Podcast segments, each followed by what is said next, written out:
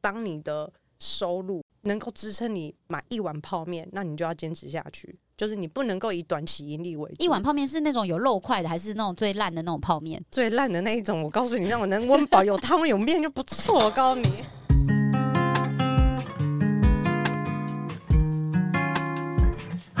欢迎收听今天的沙拉老师说不要。今天的单元呢是不要创业。我邀约了一个我非常好的创业老板的朋友，他就是原味时代的创办人小熊。Hello，大家好，我是小熊。哎，声音很不错哦，刚刚清谈清的很好。我深度清谈他，很怕我声音毁了莎拉老师第一集。不会不会，完全不会毁了，非常的自在，很自然。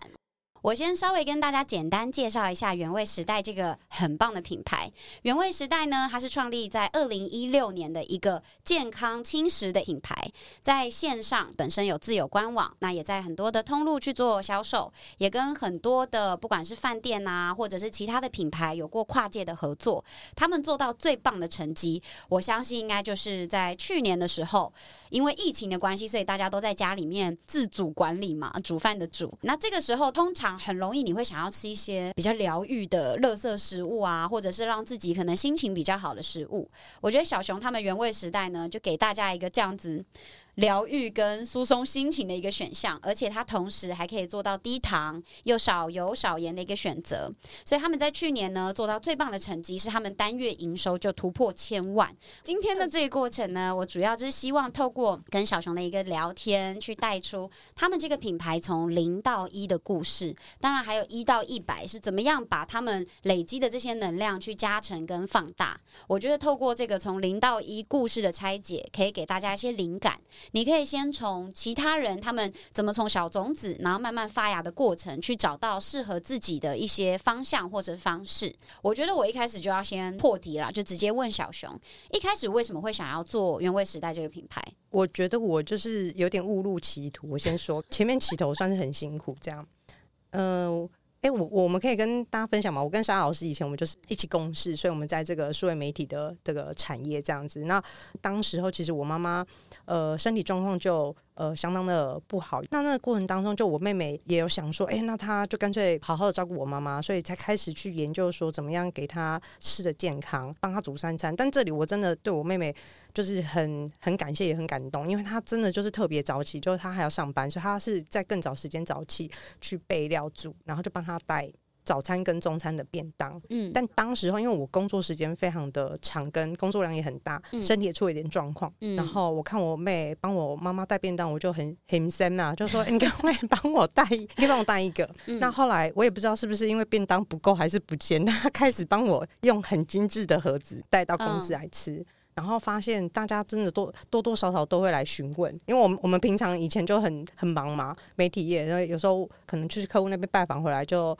买个便利超商饭团，嗯，所以当我这个饮食改变之后，我发现，哎，就是这个真的吃了自己会有感觉，然后没有想到大家也会有这样的询问，之后就产生了这个起心动念，哎，说不定我们可以用这个主题方向来作为创业的方向，但最重要的核心是希望说，呃，我们边工作同时，就让我妈妈就呃离开她现在的工作职场，然后来跟着我们一起。小熊有切到一个非常重要的点，这其实是一个市场缺口。我相信所有上班族他们在日常生活中都会有这个困扰，就是每天都会想一个问题，叫做“哎，今天中午要吃什么？” 那公司周围的选择，像是一些餐车啊，或者是一些那种自助餐，通常都很油腻或者是高盐。对，而且我们那时候做的很早，所以我们那时候完全没有 Panda。Uber e a t 完全没有，不像现在市场上有这么多的水煮餐，所以其实我们当时候完全没有办法做什么市场调查，也没有人帮我们做外送，所以我那时候很感谢莎拉老师，办公室大家也很捧场啦，这样子，所以就可能从这个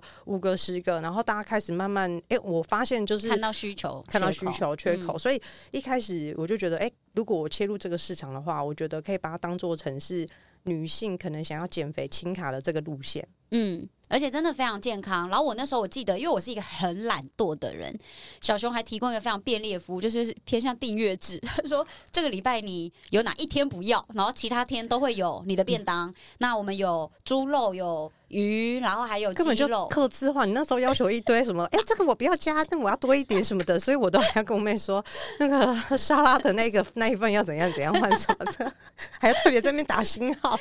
就是沙拉很麻烦，可是真的吃了之后，因为我觉得一开始大家可能会觉得是减肥啊，要降低热量，但吃久了，当你吃的很干净，身体会回馈你，你的精神会变得更好。那我们上班的时候也会比较专注，而且。如果是用这种健康饮食的方式，让我们的体重控制下来的话，也比较不容易复胖。对，那我觉得这些点应该都是小熊除了看到市场缺口之外，也有看到这个产业它真的能够帮助到某个族群，或是帮助到大众市场，对不对？对，因为一开始我们有想以女生想要吃清爽的这个角度切入，但是那个时候很幸运的是，我们竟然遇到了一个健身教练，他自己来私讯我们，然后跟我们说。这是他运动的时候他要吃的，就是他完全的突破了我另外一个市场的需求。嗯，他当时候就说：“哎，他帮他的学生订这些，然后可能多少数量，嗯，开启我们另外一个就是。”运动的族群，只是那时候就因为没有这些外送平台，完全没有，所以他们客户都自己骑摩托车来，或者是我们骑摩托车去，大概就是这样。连拉拉 move 都没有嘛？那什么时代啊？明明二零一六年被你讲的像一九九六。那个时候，那时候只有 Go Go Van，然后拉拉 move 晚一点进来，但那时候只有 Go Go Van，所以我们就叫 Go Go Van，然后。遇到下雨天，那个司机就临时不跟你来，也不跟你讲，所以我们那时候算是很困难，很困难。但是你会发现这个市场是有缺口的，嗯，然后它会开始产生一个正向的循环，就是客户有这样的需求，甚至是它有周期性。所以那个时候我们其实很早就决定要找营养师来帮我们计算。那没有想到懂的人就会开始去注意这些讯息，但对一般消费者来说，或许会觉得你在卖什么东西，我有点看不太懂，而且他们会觉得啊。这个看起来这么清淡，然后菜感觉又没有加什么油水，然后价格跟一般便当差不多，甚至比有一些便当要贵。对，有一些人会不懂那个价值。对，那我觉得这个前面市场教育是真的很辛苦，因为小熊他们在切入这个市场的时候，其实那时候还没有什么人是注意到这一块的市场潜质的。大家可以回推一下当时候的时空背景，其实并没有像我们现在这么。广泛的轻食健康餐的竞品在市场上，那我觉得好奇的一个点是，你当时有了这个想法，或是注意到了这些市场需求，包括像是减肥、健身这样子的需求之外，你还有去做什么样子的功课去评估，是不是真的可以把这个东西当做一个创业的题目，还是你就是凭感觉想说，那就蒙走姐？我大概有一半以上的动力是我想要照顾我妈妈，对，所以当下是也没有想太多，我就觉得哦，我是时候一定要出来做这件事情。那有点在且战且走的时候，当然会运用一些 Google 券的一些关键字，然后让我去了解到说，哎，是不是大家也有在搜寻这些字词？嗯。确实是有需求的。那我觉得最明显的需求，当然就是从我的订购的数量，就是从诶客户，然后客户转介绍，然后我每个月可能从原本十个、二十个、五十个、一百个，那甚至那时候开始也有一些公司。企业订企业订单就开始慢慢增加，然后甚至就会呃请我们一些活动。我记得那时候有运动中心啊，或者是呃雅虎啊什么的，就会请我们去做这个餐盒，餐盒，甚至是参与他们的活动。询问的比例就越来越高。然后出我意料，大概刚创业的半年到一年，很多的客户就会私讯我们说，可不可以开放加盟？才觉得说，哎，这个真的是有市场，而且是可以慢慢优化，甚至是扩大的。是。哦，这很厉害诶。那我觉得从一开始，你从有想法，发现他有需求，然后真的可以做到真的执行的过程当中，一定还是会遇到很多的困难。因为大家可能在刚开始做创业零到一的时候，会不知道从何下手。那我其实比较好奇的是，你开始你的第一步是说，你先成立了脸书的粉专，然后去做推广，也没有下广告。那你那时候觉得？你自己具有什么样子的优势或者是资源，让你可以在一开始这样透过社群去做宣传，可以做到很好的口碑扩散？呃，一开始我觉得，因为我自己的工作经验背景是呃数位媒体相关的，哦，所以我大概知道说，哎，可能有哪一些的工具，甚至是可能怎么样沟通，然后的一些讯息内容，你会去学习一些可能，哎，产品应该要怎么定价，然后要怎么样去配送。嗯，那在一开始，呃，坦白说，我觉得资源也没有很丰厚啦，要不然。我可能也不会误入到这个 食品产业，真的是 食品真的很硬，真的对，就是你也没有说有一个本来就认识的呃食品厂、食品厂啊，或者是什么金主或者爸爸，完全什么都没有，就真的就是靠着。满腔的热血，跟呃还好，妈妈每天都很愿意吃我们煮的这这妈妈的健康。对，那所以怎么样善用这些资源？就当然你的呃产品是好的话，就是我觉得其他的朋友他们其实都会有很有热情的去帮你做推广。当然，最重要的核心点也不能够限于这些同文层给你的一些很好的回馈，因为大家可能都会说，我很常听到有人会来跟我说，哎，他们都说我做的东西很好吃，我要自己来。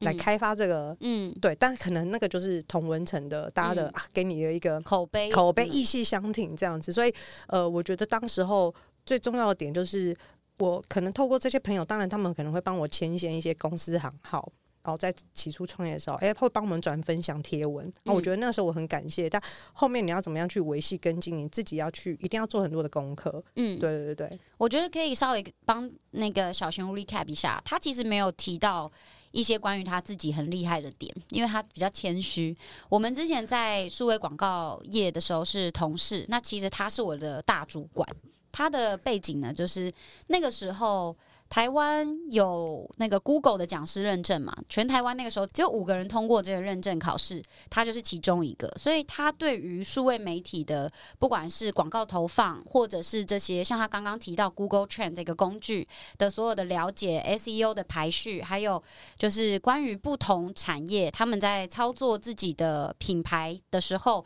可能从定价策策略，然后到产品的分层，然后到客户 CRM 跟这些订阅制怎么。设计其实他都有非常深的了解，那这个我觉得可以给大家一个小小的呃，算是一个方向，就是当你今天没有所谓的金主爸爸这样的资源，或是你没有供应商啊、代工厂的好朋友那种换铁瓦条的哥们的时候，你需要去精进你自己的关于呃工具，尤其是像数位媒体工具这样子的能力，它对你来说会是一个很大的助力。我觉得当时小熊除了自己非常。有热血，他知道自己要做什么，而且他的目标很明确。当然，我发现他其实他的目标不是以赚钱为目标。他有讲到嘛，就是赚钱当然是很重要，但是如果在一开始创业的时候，支撑你走下去的就只是要赚钱，那这个力量其实是不够的，会很薄弱。你会觉得很容易想放弃。对你可能前三个月你发现没赚头，都会在烧钱，你绝对就会想放弃。对，而且你那时候，我记得小熊那时候，哎，不知道可以这样说，他薪水是蛮高的。大家要有这个心理准备，就是在创业初期，你可能不但薪水很低，甚至有可能是没薪水。没有，我们前两年没有领薪水，我们是。对，烧老本，烧老本，然后还要拿钱就付家计。那后来有养员工，就是都付薪水跟付货款，嗯，所以要有这个心理准备。这样，那我记得我那时候也有看到，就很知名的一个创业家，他就有说，如果当你的收入能够支撑你买一碗泡面，那你就要坚持下去。就是你不能够以短期盈利为主。一碗泡面是那种有肉块的，还是那种最烂的那种泡面？最烂的那一种，我告诉你，让我能温饱，有汤有面就不错。我告诉你，不能是花雕鸡、台酒花雕鸡之类的。那你可能有点营收，你再选择花雕鸡。OK。那那有没有一个建议是，如果一开始我想要从现在目前呃受雇于公司，然后到创业，我我需要至少准备多少的钱？或者是多少个月的生活费，我才有办法踏出这一步，会是比较安全的这样的建议。大家可能要自己先评估，像我本身平常的生活开销比较低一点点，超低。对，就 他都是喝露水，吃我都吸空气，对，吸空气是吧？就我真的平常比较没有什么开销欲望，清心寡欲，我这这种真的就是，所以很符合原味时代的理念啊，就是就是无添加嘛。我这个人真的比较少需求。那我觉得要创业要考量到一个现实面，就是如果你今天。真的，一年是没有收入的情况之下，你还有平常的最基本的生活开销，这些你一定要算进去。就是一年是零收入，嗯，再加上你自己的自己的基本开销，再加上公司营运要付出的另外开销成本，对这些成本一定要加上去。当当你细算完之后，你就会知道不要创业，或是准备好再创业。准备好创业。对对对对对，那我想问，跳回你刚刚讲的、哦，就是讲到说，现在目前也知道了自己客群大概的轮廓，你接下来要扩大、提升你品牌的 awareness。除了用口碑传播之外，你当时还有采取什么样子的行销策略去取得你所谓的第一批新客？这些不是自己亲朋好友的客人，我我那时候就自己研究怎么样，哎、怎么做图，怎么样建立这个网站官网，自己从零开始来。所以，当你这个呃网站跟商品好不容易上去之后，那当然确实就要开始扩充你的曝光量。所以那时候就开始真的有有有在下广告。那我觉得嗯创业者你就要有创业家的精神，你就是找资源，找资源不会就自己学，嗯不要求着就是哦你。有人帮你准备好，有人帮你准备好，或者是你问了人，他要手把手的帮你教好。这里、嗯这个创业就是要对自己负责，也不是学校。那当然什么就自己来，这样是嗯小熊那时候其实他如果遇到问题，我觉得他做了一个非常好的一个习惯，就是他通常都是带着。答案去问问题的，比如说他已经在 Pinterest 或是在 YouTube 上面已经研究过一些呃相关，比如素材怎么拍啊，或者是怎么架构这个图素，再去问我们的设计说，诶，他这个东西怎么做图，或者是怎么样比较容易中。我一定会自己先做一次。我要知道说，当我从拍照到做完一张图，它的流程或者是它的美感，或者是容易犯错的地方，所以请了员工之后，我会有一个沟通的 common sense，以及我大概知道他可能跟我讲的一些呃要规避的地方，或者是啊他在意的地方，是我觉得他会加速我们沟通跟聚焦。因为你要做管理嘛，所以你对每一个职位的职掌其实要非常了解。最快了解它的方式就是你真的去乱过几次，然后你找出非常有效率，或者是你知道它的 SOP 是什么，学会用这个职位的人他的语言去跟他沟通。因为我资源也没有那么多，但嗯也是因为资源没那么多，所以我可能花了比较多的这种叫做时间成本在里面。是但他对我带来的收获是，当我今天设计他设计出一张图的时候，我要告诉他说，其实你做的叫漂亮，但他可能不代表可以跟消费者沟通。沟通嗯呃，要怎么消弭这个差距？你身为可能管理者或领导者，你要怎么样告诉你的员工？嗯那当然，如果你的资源很丰厚，你可以直接找专业人才，当然是最快的，因为时间其实是一个大家被忽略掉的成本成本。对，嗯所以我们确实在刚开始做的时候，就真的是什么都自己来这样。嗯，其实设计最好去跟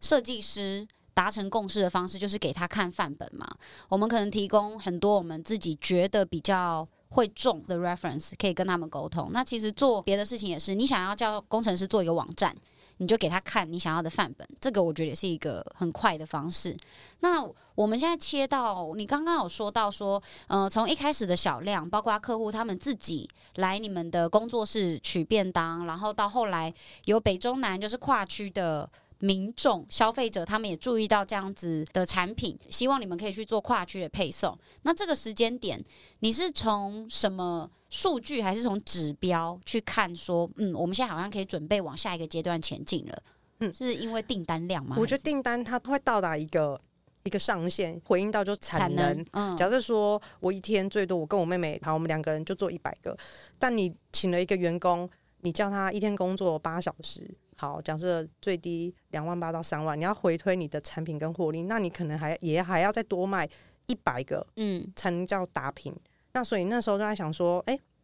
如果是这样的话，那我可能用网络的方式，我接单的数量才会更多，才会更快。才会开始获利啊、才会开始获利。嗯所以到达一个点的时候，一定就会开始评估说我要怎么样扩大。那开始去思考说，呃，人力成本、商品的成本，然后我要回回推多少的订单，嗯，好打平。那到底哪种方式好？所以这个计算完之后，你就觉得说，好，那我我真的要转型的话，要从什么样的方式，你才会用比较低的成本去获取比较高的订单数跟 revenue？、嗯那我们就开始去找工厂，然后当然就打墙，就说太少量了是吗？不是，他们根本不懂我们在做什么。哦，所以我，我们觉得你们来闹的，而且我们真的很好笑，我们 因为我我们就不能用防腐剂哦。没有，我们就两个，我们就两个小女生嘛。嗯然后我们出了捷运有没有，就等于白卡，所以出了新北市之后，我们就所有的食品工厂大部分都在外县市。嗯，那我们就打电话说，不好意思，那请问一下，如果我们到达那个车站，你可以来接接我我们吗？他会以为你是想要去相亲还是干嘛？然后那你们几点来？我们几个人来？然后那个那个工厂呃老板啊，或者是业务经理看到我们两个小女生，觉得你们。你们两个是不是别来乱呐？对太太天马行空了吧？那嗯我们都很有诚意，我们都会把我们煮好的餐盒嗯拿给他，然后说这就是我们想要做的，这就会发现我一个。啊，原来跟工厂沟通是有一个这么大的 gap，、嗯然后原来它制成啊、材料啊、保存啊，量啊什么？对，然后每个人都就跟我们说，不可能，台湾人谁要吃这么健康？那我印象很深刻是有一个厂商，因为我们那时候我们的饭都是用糙米饭，全糙米，好瞧不起台湾人哦，真的台湾人哪吃他就说不健康？，他就说你你们你煮这个东西跟我煮的东西味道一定有差。嗯大概过三天之后，他就寄他的样品来，就糙米饭。然后我一打微波，怎么这么香？我傻眼。但是我们自己煮，我们每一天都在吃，怎么就没有那个味道？所以我们就打电话给他，他就说，就是一定要加一点粉，调味粉吗？对，或者是鸡粉，鸡粉，鸡粉，嗯它是增加那个。香气他说台湾人就是吃这个，哦。他说：“你们不要那么傻，你们那种东西没有人会吃。那他因为他是用没办法嘛，这就是整个的饮食文化。那是他就是照着这个趋势走，所以就觉得我们两个人在谈论原味时代想要做的事情是一个呃天马行空，呃，你这异想天开啊！我已经看多了，看你们这种想要抱持的理想来，绝对会失败。所以我们那时候是踢了非常多的铁板，基本上没有人要帮我们做。嗯，其实小熊他们有接受过很多新闻啊，或者是一些节目的专访，他就有提到说，一开始在开发产品或者是要做规模化的时候，有遇到一个很大的瓶颈，是很多既有的厂商或供应商，他们会建议他加一些让东西好吃的配方，或是让成本降低的方法。对啊，就或者是最快就是你就贴牌，因为他们喜欢做他们既有的嗯制成，那你不要卖那种东西，我们这边有已经做好一包一包了，一包的东西，你就直接嗯贴牌，这样是最快、最省成本这样子。所以，但是我们当时还是有我们自己的坚持，我们花了非常多的时间，也是将近半年到一年才找到真的愿意帮我们做，且愿意少量做。嗯，对，因为确实这个市场我们还没有验证它的效果成效，我们就是希望说工厂给我们比较 mini O 的少一点点的数量。我可以了解一下大概是多少的量吗？你们一开始做的时候，一般的工厂可能提，像我们现在最热销的鸡块，它一次产就要一吨，一吨呢、对，就大概是这样。被鸡块压死的那种、哎。是，所以我那时候一谈到立刻下巴先掉下来。哎呀，哈一顿，那是多少个鸡啊？对，所以锅子这么大，就我就今天就只能煮你这样不能。煮一个小角落这样。然后他就他觉得那个产能就浪费，我浪费嗯你浪费我太多时间跟产能，然后还要嗯清洗这些等等的。对，所以呃，也是经过克服的这些过程当中，找到了合适的工厂，然后才开始慢慢呃把呃搭配行销去做 promo，开始那个业绩量才慢慢慢才起来。对，嗯，那那个时候还有遇到什么困难吗？因为我记得有提到说，当时的团队成员是你跟美美两个人嘛。对，那我觉得团队成员进步的速度跟业绩提升跟变化的速度之间，那个时候你有明显感觉到，比如说，好像我们两个会的东西已经不够用了，或者嗯是你负责了你擅长跟熟悉的数位媒体跟曝光这一块，那美眉她在制作的部分规模化之后，她就负责去跟工厂对接新的口味之类的嘛。对对对对对。那你到什么时候开始发现你可能需要新的员工，才有办法负荷你们的产能、其实我觉得第一个最大的考量是我到底付不出薪水？薪水。嗯 OK，就是我能够有一点的收入是可以付出多请一个员工的时候，嗯。我觉得当时候我也很感谢以前我工作的伙伴，嗯。就是比比他算是第一个来协助我一些行销活动的规划跟网络媒体的投放，让我有多一点的心力可以去想一些，诶，我后续到底要怎么样扩充团队，或者是扩充我的曝光，然后或者是合作的通路，因为当时候其实等于就是我有点像像是业务。然后我妹妹是负责商品，嗯。然后 B B 进来之后是负责行销，行销。所以大概先有一个这样子的一个三角阵容出来之后，哎，好像慢慢开始运作的很运作的很好之后，才嗯开始哎，再慢慢加一个员工进来。嗯，我觉得刚刚有讲到一个很好的点，就是先从自己之前的人脉资源链去找可能可以当做初步加入团队的成员。那这个也是很多人在创业从零到一的时候会遇到的一个困境，是他发现自己的时间跟自己的能力可能没有办法支撑自己的量的时候，会需要开始找人。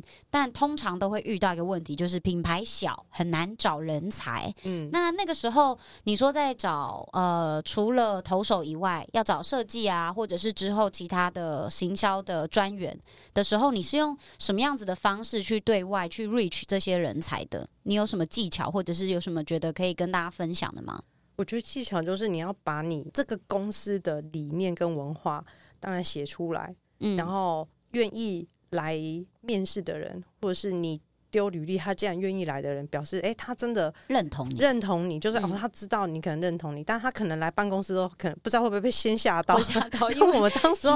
我们当时候很混乱办公室小的，嗯，比这个比这个录音室大一丢丢。可是我们的录音室有五百多平哎、你们办公室还蛮大的、欸。对啊，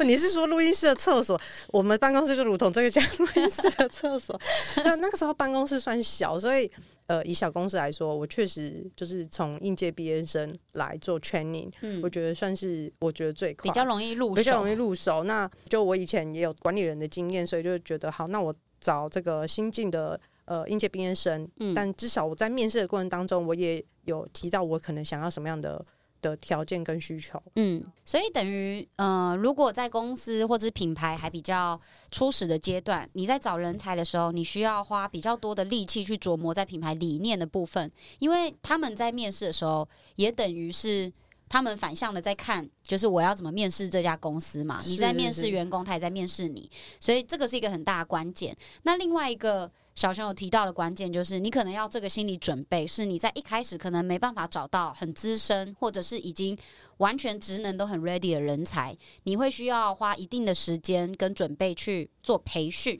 跟培育。对，所以我也有很多身边的朋友，包括 Zara 之前的经验，也是会有先找实习生，嗯那可能是在学实习生进入愿意进来之后，因为毕竟是实习，所以他并没有大小公司之分。那这个过程当中，你怎么样去培训，然后嗯甚至是哎、诶让他觉得这个公司是未来有发展机会，然后变成正职之后，他也愿意留下来，这也是小公司的一种方式。嗯，而且我觉得不一定是这些东西它，如果你用一个视角来看，会觉得它是缺点；但如果反向，你可以把缺点包装成优点。像我之前我们的团队也是人数没有到很多，可是我们在应试这些面试者的时候，我们除了讲我们的理念之外，我们有告诉他说，我们团队呢现在有什么样什么样的职位，包括我们现在有行销，那他会做企划，那有影片的剪辑，他会做内容的制作，也有广告的投手。然后也会有我们客服负责 CRM 的部分的人员。如果你对于任何一个你面试进来的职位以外的工作有兴趣，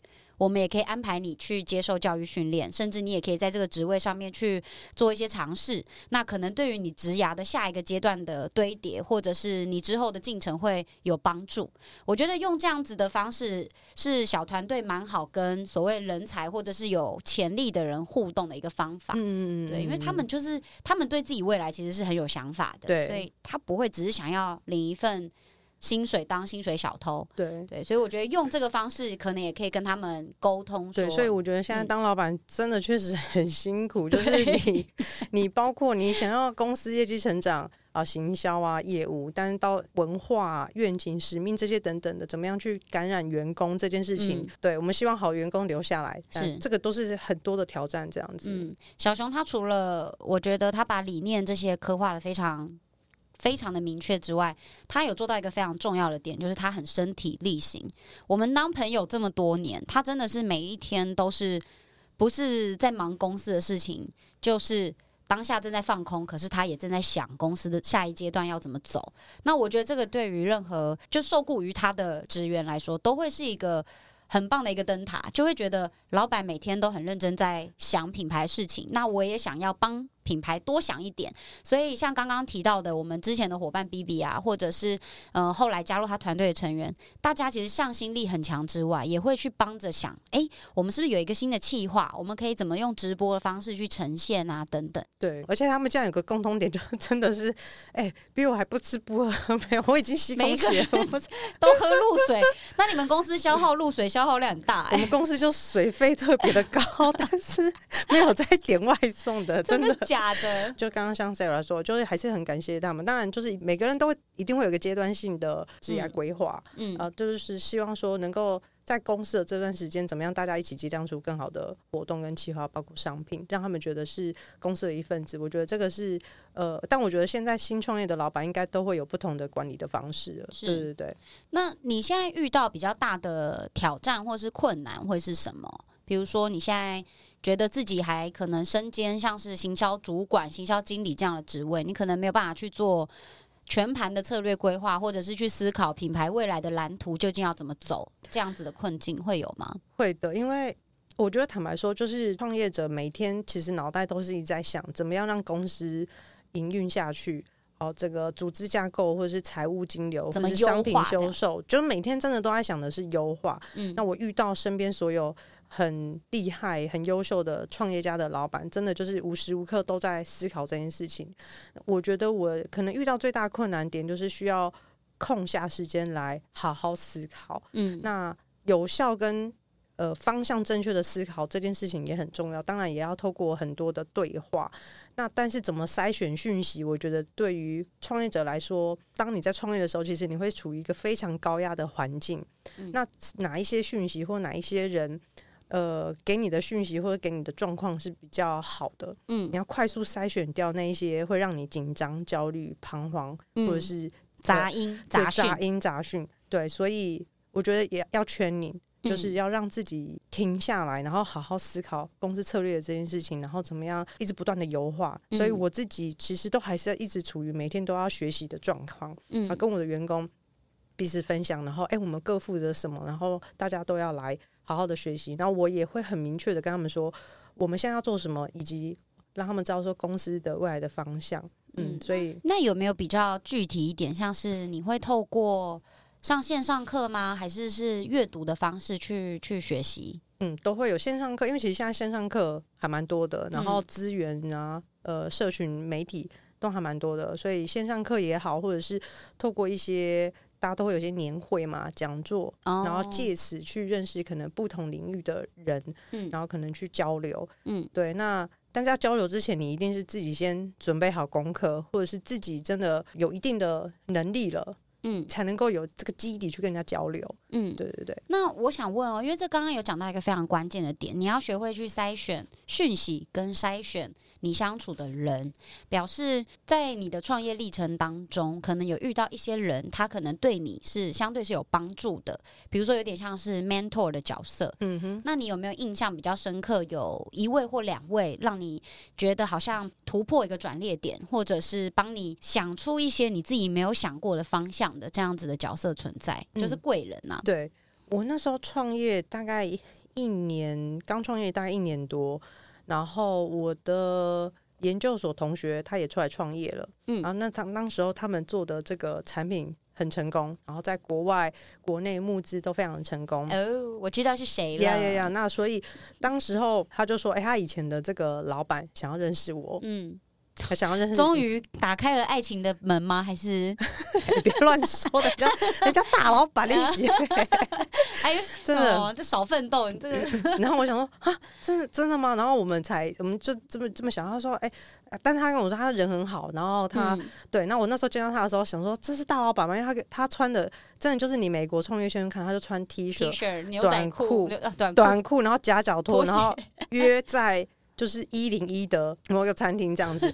然后我就跟他讲话的时候，我也很紧张啊。但是他就是真的就是那种就是让人很舒服、很放、很舒服、。很放松。然后，然后呃，就是他他是呃创立了这个 g o m a g i，嗯，然后也就是离开 g o m a g i 之后，呃，开始刚好他做的题目跟我很接近，嗯他也想要做这个就是这个健康的餐盒。嗯那我当时候才跟他想说。啊！我不想做餐盒啦，没有啦，我要我要 你可不可以买下我啦？拜托啦！希望没有，但是就是我就要转型做做做这个网络电商。但是嗯当时候在交流的时候，因为他也有遇到工厂的问题，所以我们开始交流的时候就发现说，哎、很多哇，我们遇到共同的困难点，嗯然后跟。呃，工厂端怎么样沟通很困难，然后又遇到讲了好几个就是共同认识的人这样子，然后 OK 就是先缔结了一个关系，有问题的时候就会一直互相保持了联络。快一年之后，他成为了原文时代的投资人，可是他在这嗯。一年过程当中，他其实都是在观察你，他在观察说，哎、你到底你的呃热忱，嗯你的为人，你对于公司的坚持，然后你的投入程度，那他会在呃聊天或者过程当中，然后当有好几次我遇到困难的时候，我去公司找他，他会很义不容辞的帮助我非常的多。嗯那时候我有出货或者是一些仓储问题、技术问题，我去问他，他会很乐于分享之外，他也会去观察到底可能给了你这些建议，或者是给了提供了这些资源之后，你有没有好好的去发挥？当然，他嗯可能跟你讲了。两三个建议，你选择了一个方向去做，那好或不好，他也会听你的的过嗯程。在我后来就是需要资金的投入的时候，我邀请他来成为我的这个投资人的时候，印象很深刻。我当时候去找他的时候，嗯，他特别下着大雨嘛，那天气晴朗，好征兆。对，就但是他邀请我是去他他家里面，然后介绍他的太太，对，然后在他的书房里面，就我们就是面对面一对一在讲这件事情。然后，所以我就觉得很感动，就是那种皇天不负苦心人，就是你很认真专注在做这件事情的时候，身旁的人都会看着你。但我在他身上学到，就是你要为消费者思考之外，你要为你的员工想。嗯他前两天就跟我分享说，他之前在这个呃他之前的公司的时候，呃这个收入是越来越好的，然后所以可能其他的 partner 会邀请他做一些可能投资啊、房地产这些等等的，他就嗯说。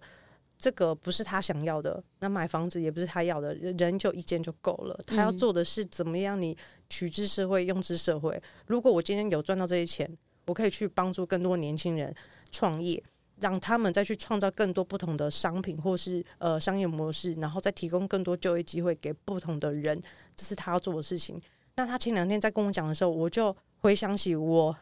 当时四五年前我找他的时候，他同样跟我讲这段话。所以你在看到这个人，他在这么多年前，他还在讲一样的事情，他真的做这件事情，他的那一台车真的是超多年都没有换。嗯我就觉得他真的是在身体力行执行这个理念的时候，我很感谢他成为我的这个 mentor 之后，他的这个价值观是很很撼动我，跟我觉得啊，还好原味时代要的就是这样子的很好的投资人，他不会影响我的初心理念。有些人他希望你短期获利，嗯，或是让他可以呃漂亮出场，嗯但我们要的是他有资源有人脉，但他同时支持你很棒的价值观。嗯啊，这个是我真的要非常感谢他。嗯，我觉得刚刚小熊提到这个 mentor 的存在，还有他跟他的互动，有讲到一个很大的关键。你在创业的历程当中，当你要从零到一，跟你要一到一百。中间这个转跳，你一定会需要别人的帮忙，不管是呃同业的连结，大家一起壮大，或者是外部的资源的帮忙。那这个呢，给我们一个很大的课题，就是给我们很大的一个算是心得跟感想嘛，就是你不管做什么，你想的、你说的跟你做的都要是一贯的。那这样这些所谓的贵人才会在他们觉得可以伸出援手去帮你的时候，去真的伸出那双手，然后把你给接住。我觉得小熊他之所以一路以来，他刚刚也一直提到说，哦，很感谢大家可能帮忙啊、口碑宣传啊，或者是呃媒体的邀约啊，都给他们很大很多的机会。但其实一直以来，他都是一直在，我现在要讲的有点宗教，就是。种善因得善果，对，就是因为他自己是这样子的人，所以他就会去吸引，然后跟可以去接收到这样子的你现在。走的话，我走在路上我要戴面具。我跟你说，我就我告诉你，你知道做那个原味时代之后，因为我们真的身体力行，嗯所以我们所有饮食习惯会大调整。那你在外面买炸鸡被看到就惨了。我就要跟你讲这件事情，因为我们那时候，我就是创业前几年，我饮食改变嘛，嗯到我们开发这个低糖健上角之前，因为我们要上上折折，所以我就如同我刚刚讲，如果我要做这件事情，我一定要自己落实。是所以我要募之前，我就自己跟我妹妹做生酮饮食，嗯我们去找了营养师，找了医师，我们自己做。做完之后，哦，OK，我们了解了这个艰辛的过程跟它的呃好处，当然它还有它风险的地方，所以我们完了之后，我们转型到低糖、低糖呃、低糖，然后我们才开发出这个千张角出来。嗯，然后这个过程，哦，我们饮食大改变，然后突然就到那个疫情的时候，回家那大家就乱吃嘛，就是放假都乱吃。所以我们那时候说，哎、我告诉你，我们去附近买炸鸡的时候，千千万万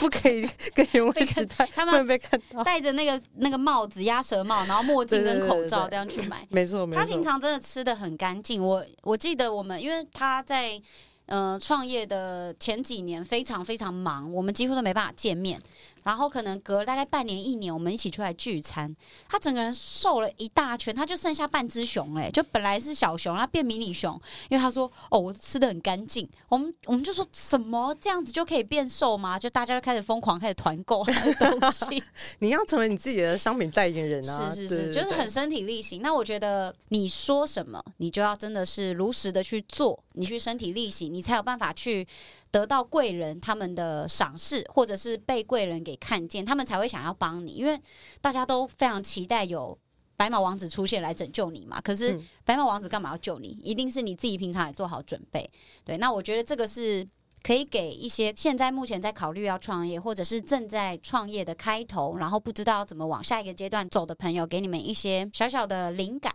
那我想要问一下小熊哦，就是以现在原味其实已经发展的算是相对蛮成熟的，那你有没有一个下一阶段的想象或是目标？就是对于这个品牌，嗯，我对原味时代的期许跟规划，我觉得是整个的品牌的定位，想要再进行一次，就是呃 rebranding 品牌再造。那我们再把能够把理念、愿景、使命，包括从内部到外部对消费者，我觉得要做一个很清楚的一个梳理跟沟通完之后，接下来我觉得下一步就是我们会往线下来进行。嗯那呃，包括门市也好，或者是不同的驻点的快闪，这都是我们的规划之一。嗯那我觉得第二个是，其实我们这几年的港澳客户的需求都一直都有，然后他们对于这个健康饮食的理念其实是非常接受，而且走的也很前面。嗯啊，所以接下来我们也会在明年到未来近三年，都会是我们海外跟线下的扩充的这样子的一个重点。嗯，哦，终于讲到线下，因为我其实本来今天就想要问，就是怎么还没有开原味时代实体店啊？太需要有这样子的店，因为现在有好多提供健康餐，直接可以买热食便当的店家。回过头来看这件事情，其实原味时代最后要投入线下的话，不一定是这个主题。嗯，就以我们现在的品牌定位，它不一定是要用健康餐的。该不要开酒吧吧？有我第一个找你，拜托那我可以入股吧？我拜托我，入股，我们这开着还不开的风风火火的，没有跟你开玩笑。马上去看场地。对啊所以就是你在做下一个阶段的时候，我觉得还是会再看一下现在目前的市场趋势概况跟我们强项的地方。我我我们自己内部我有做过很多的沟通啦，嗯所以接下来如果在近三年要走线下的这个的话，就真的开始要做很多的功课了，因为包括疫情嘛，你也不知道疫情是不是随时又再来，所以现在要做线下这件事情要，我觉得要做的功课更多要更多，嗯要更谨慎评估。那其实大家也知道，因为疫情，很多人做这个实体的受到很多的影响，很大的冲击。很大的冲击，嗯然后营收也掉了非常的多。那所有的线下都转到线上，嗯那反而线上会变得更竞争，嗯然后流量成本是往上升的。当我们在要再走入线下的时候，你一定要想办法做到，就是怎么线上跟线下去做整合。整合，那嗯这些会员、这些消费者原本既有在你线上就购买了，到底他们需求是什么？嗯，是，你看嘛，就像你说，你走到路上，可能现在就有很多的这些健康餐，，嗯，对，所以他本来这几年会买原味时代的，就他已经有本来线下的电商已经符合他的需求了，嗯。所以当我要再回过头来做线下的时候，我是要抓住那个核心点做的，而不是在做其他人现在在做的事情。是。对对对，感觉也需要更有弹性啦，就不是说砸大钱做一家旗舰店，啊，重点是我们没大钱，对。我告诉你，哎呀，那随便都几千万在那里跑的。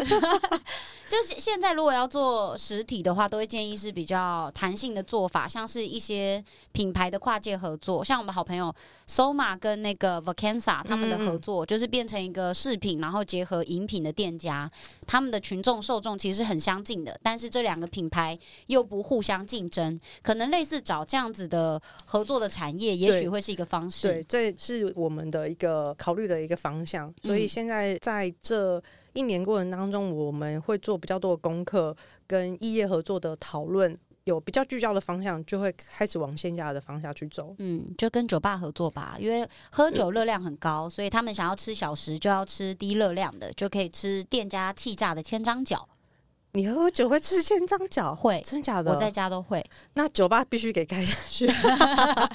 哎、这真的超 make sense，因为大家都会觉得热量是固定的嘛。那酒的热量很高，因为它是一体面包，所以我当下也想要吃一点零食或什么。因为如果喝酒旁边当然是要配原味时代鸡块，那那一对，那一方面也是因为你本身喝的酒不多，所以你摄取的热量是很少的。那像我们酒精摄取热量很高，又都喝烈酒，一定还是要吃一点刷出的东西，就要配嗯健康或者是相对比较没有那么罪恶的东西。所以如果有这个好的鸡块啊、千张角或什么这些，而且是店家可以快速出餐，我觉得会是一个不错的方向。可以了，我们现在开那个门市之后，欢迎大家来那个询问加盟啊！谢谢谢谢。可以可以。那最后啊，我想要用一个比较呃比较轻松一点的题目来问一下，它乍听会好像很硬啊，但其实背后我想要问的是比较轻松的项目。我想要问的是，有没有哪一个时间点，就在创业这条路上，你觉得啊，真的做不下去，可能要收收就收掉算了那种感觉？那那个时候是什么支撑你继续走下去的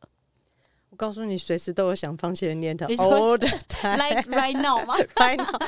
before ten minutes 就了。刚刚搭捷运来的时候，我就想说，啊，要去受访吗？我很想收掉，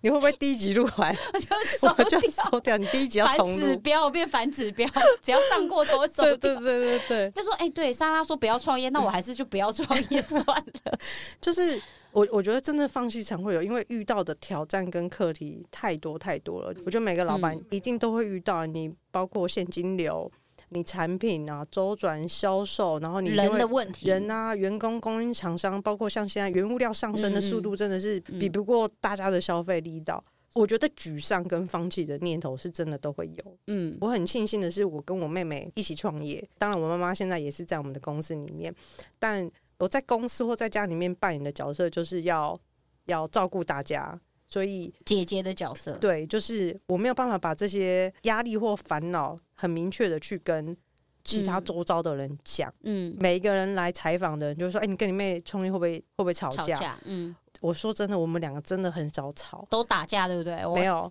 上次看他眼睛黑黑的，我眼神一个飘过去，我跟你说，我妹立刻重伤。就是第一个很少吵，第二个就是当然他会讲出他的一些想法，那我们嗯也会磨合，但我们真的就是一定会有争吵，但是我们大概五分钟过后，我们就可以恢复理性。嗯我印象很深刻的是，我有一天我就跟我妹妹坐下来，我们真的就就在谈这个公司的事情，我就真的跟她说。放弃其实就一瞬间很快的事情，放弃真的很简单。嗯，我刚好可能这是特性吧，就是你现在要我回想很痛苦、很辛苦的那个阶段，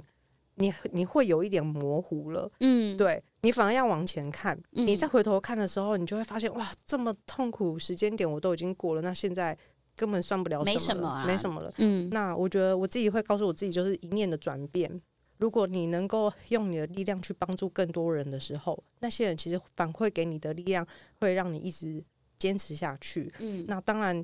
要把公司把产产品做好，我觉得这是基本原则。保持着希望这件事情会很重要。这些人给我的一些感谢或是回馈，真的是让我去支撑着啊。我觉得我现在再辛苦一点也没关系。虽然我们这次的主题有点是反向的，不要创业，但是想要告诉大家是，当如果你准备好了，有了这样的一个机会之后，你好好的去把握，你一定要坚持。嗯那在这个坚持的过程当中，你会遇到很多的困难跟挫折，当你不要不要害怕去 speak up，就是去求助也好，但回过头来，你内心的呃那个力量，你要很强大，嗯很支撑着自己，然后你要。我觉得在更低潮的时候，其实你要善于去帮助别人。嗯有些人在低潮的时候，其实是渴望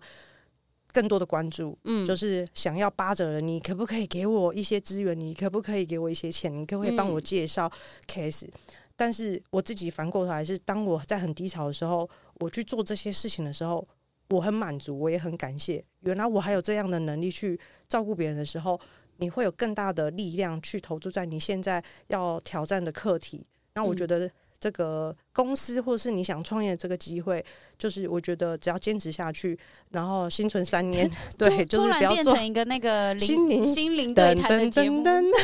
不好意思，不好意思，要搞砸了。可是，可是我觉得这个东西很重要，是因为我刚刚其实问这个问题，想要问的就是小熊他自己重置自己，然后还有去。把心灵做净化的一个过程，因为我们每天接受的讯息跟接触的人真的太杂很多，所以我们要一直去滤镜。那他的滤镜方式，我觉得很正能量，诶就是嗯，我在没有自信，或是我觉得我过不了这一关的时候，其实就是我们对于自己有自我怀疑嘛。那他透过。用自己能力所及去帮别人这件事情，去等于是反正就告诉自己说：“哎，我其实是有能力的，我还可以做到帮别人这件事，所以我要对自己有更多信心，我一定可以撑过的。”对，跟跟自己喊话。对，那我觉得这个是一个很棒的、很棒的一个结尾。那最后，如果想要请小熊跟现在目前想创业啊，或是正在创业路上的。朋友们，就是讲一句鼓励的话，或者是一个建议，你会给他们什么建议？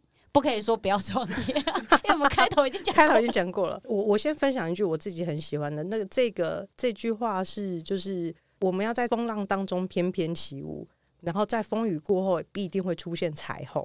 嗯，那我相信有想要创业的人，你一定是充满希望的。那我就鼓励你要保持这样的希望，做好准备，学习，保持一个学习的心，然后去前进。那我相信跟我一样正在很努力想前进的这些老板们，我相信大家都一定是肩负着很多的压力，或是经济，或者是大家对你的期许。那我觉得就是危机就是转机，然后我觉得任何时代都一定会有不同的。不同的机会，然后怎么样适时的把握机会转型，这也是我给我自己现在目的目标跟课题，我也正在学习当中，所以也是跟大家说一句，就是我们一起加油，希望创造台湾更好的奇迹 让世界看到台湾。就是最后来一个来一个你知道正向鼓励，我最后 ending 会放国歌，感谢。好，今天非常谢谢小熊他的嗯这样很棒的时间，因为其实他的生活跟工作日常是非常的满档的。然后我觉得邀请他作为第一集的来宾，有一个很大的意义在，是因为他不管是在工作或者是在。生活上都是我一个非常崇敬的前辈，为什么呢？因为我觉得他有一个很强的灵魂，然后他是中心思想非常明确，而且他是真的。我刚刚一直讲到的就是身体力行，因为太多人他们其实。想的跟说的，跟他们最后真的做出来的，其实是有非常大的落差。那我觉得这个他作为开头呢，会给很多现在目前正在迷惘或者是正在撞墙期的朋友们，一个像他刚刚讲的风雨过后出现的那道彩虹的感觉。那希望大家喜欢今天的内容。接下来呢，我们也会陆续安排一些不同的品牌的创办人，然后跟大家去做分享。希望每一个分享都可以带给。你一些启发，不管是解决你现在的问题，或者是真的让你有不要创业的念头。好，谢谢大家，谢谢小熊，谢谢。